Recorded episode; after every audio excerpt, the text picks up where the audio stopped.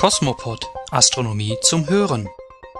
Herzlich willkommen zur zehnten Ausgabe von Cosmopod, dem Podcast der Zeitschriften Astronomie heute und Sterne und Weltraum.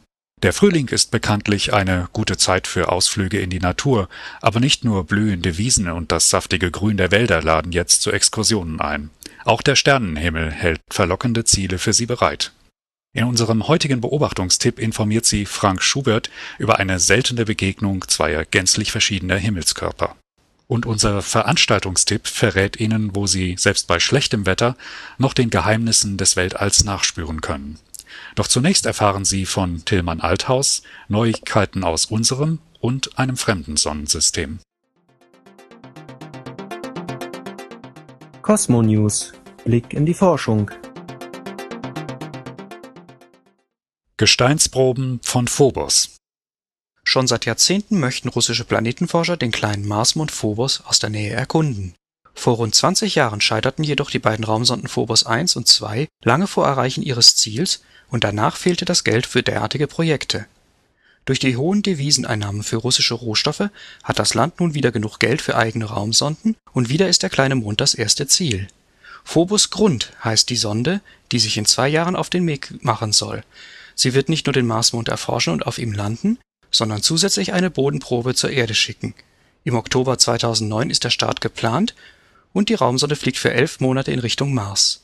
Dort angekommen, schwenkt sie zuerst in eine Umlaufbahn um den Planeten ein. Im Laufe einiger Wochen nähert sich Phobos Grund dann dem Marsmond an und sucht nach einem geeigneten Landeplatz.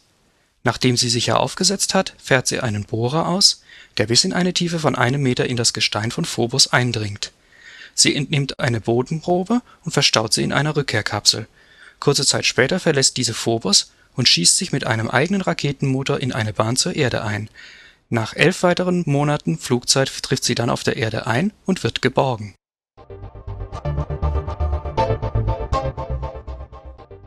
Staubige Exoplaneten Zwei weit entfernte Exoplaneten enthalten in ihren Atmosphären große Mengen an Silikatstaub, die dort dichte Wolken bilden HD 209 458b und HD 189 733b werden die beiden Planeten genannt, die ihre Muttersterne in sehr geringem Abstand umkreisen.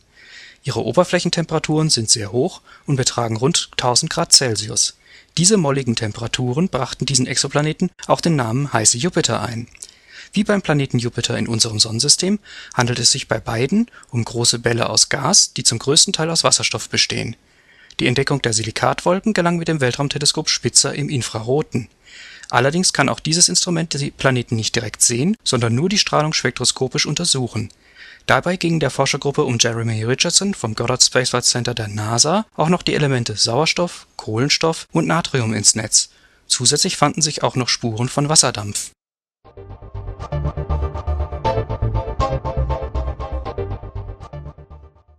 Reiche Ausbeute von New Horizons Ende Februar flog die Raumsonde New Horizons am Jupiter vorbei, um Schwung zu holen für den weiten Weg zum Zwergplaneten Pluto, wir berichteten. Bei dem Vorbeiflug nahm die Sonde tausende von Bildern und hochinteressante Messdaten auf, die zum größten Teil an Bord gespeichert wurden. Nach und nach werden nun diese Daten zur Erde übertragen, gegen Ende Mai sollte alles zur Erde gefunkt sein die Wissenschaftler um Alan Stern vom Southwest Research Institute in Boulder sind von der reichen Datenausbeute begeistert.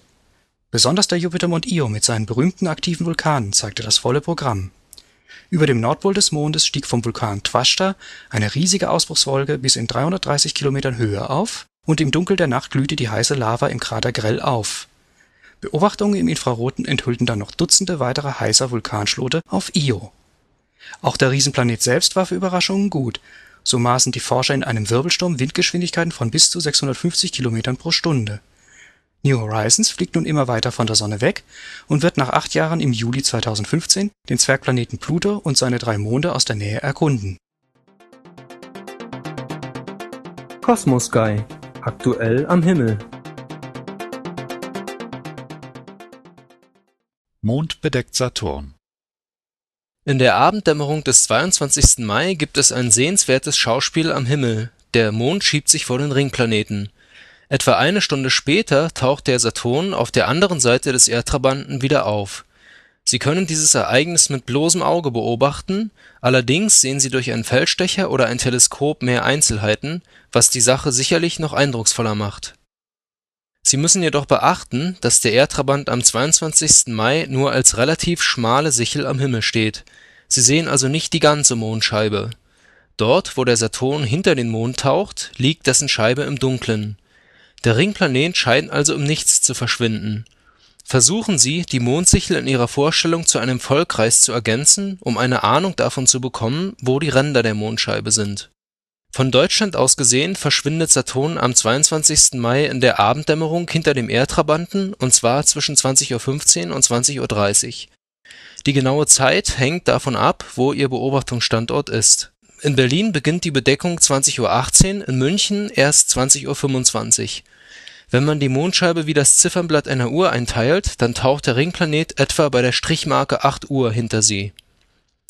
Eine gute Stunde später kommt Saturn auf der anderen Seite des Mondes wieder hervor, und zwar in der Nähe der Strichmarke 2 Uhr. Wann genau er auftaucht, hängt wiederum von ihrem Standort ab. In Berlin wird das gegen 21:25 Uhr sein, in München hingegen ca. 21:32 Uhr.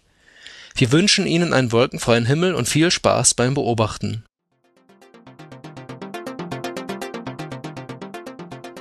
Kosmosszene – Nachrichten für Sternfreunde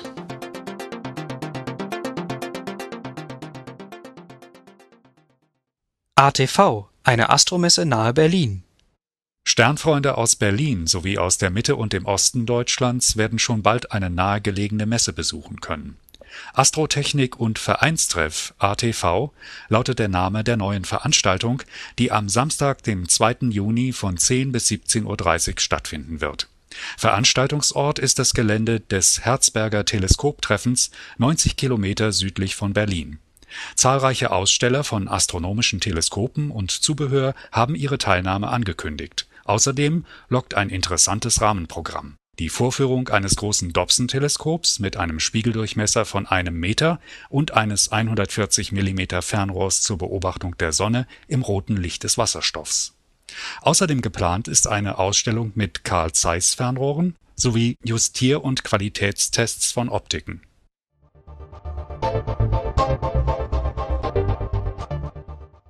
Geheimnisse des Weltalls im Bild Ganz gleich wie das Wetter in diesem Sommer wird. In der Stadt Aachen sind faszinierende Blicke ins Weltall durchgehend möglich im Aachener Eurogress-Zentrum öffnet von Ende Juni bis September die Ausstellung Geheimnis Weltall ihre Pforten. Hier präsentiert der Astrofotograf Sebastian Voltmer rund 300 Himmelsaufnahmen. Zu den Highlights gehört eine Realanimation des Planeten Mars. Im Jahr 2005 fotografierte Voltmer drei Monate lang jede Nacht den roten Planeten. Das Ergebnis in Form von 27.000 Einzelbildern montierte er zu einem Film die farbigen Bilder lassen zahlreiche Details wie Vulkane, Canyons sowie den Verlauf eines gigantischen Staubsturms erkennen. Die Ausstellung Geheimnis Weltall ist vom 30. Juni bis zum 9. September täglich von 10 bis 18 Uhr im Eurogress Aachen zu sehen.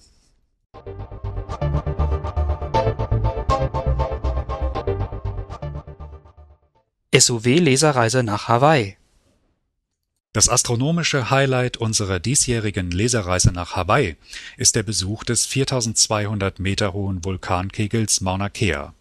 Hier befindet sich die größte Sternwarte der nördlichen Hemisphäre.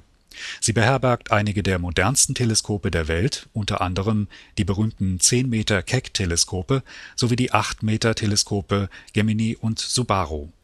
Auf dem Programm stehen außerdem Stern und Sonnenbeobachtungen, ein Besuch der aktivsten Vulkanregion der Welt im Volcano National Park mit einer Wanderung zu den Lavaströmen und einem Hubschrauberflug über die aktiven Vulkane, sowie das Naturerlebnis tropischer Vegetation, von Wasserfällen und der Unterwasserwelt Viele Inseltouren zum Kennenlernen des Naturparadieses Big Island ergänzen dieses interessante Reiseprogramm, das vom 26. November bis zum 10. Dezember 2007 geplant ist.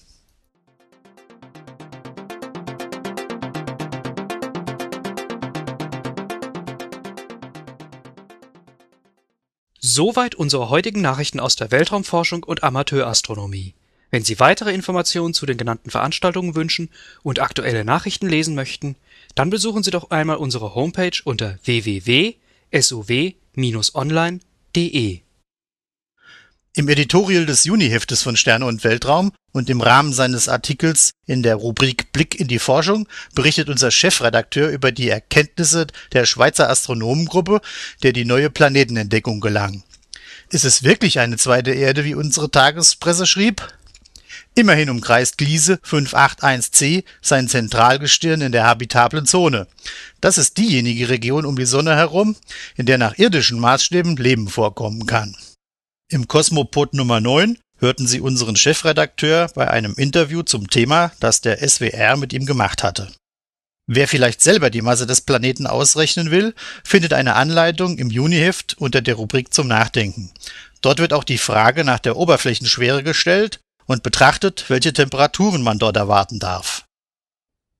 Weiterhin lesen Sie Kosmische Katastrophe im Erdaltertum. Asteroidenkollision lässt seit 470 Millionen Jahren Steine auf die Erde regnen. Und wer entdeckte die kosmische Expansion? Dies und noch viel mehr im Juniheft von Sterne und Weltraum am Kiosk am 22. Mai.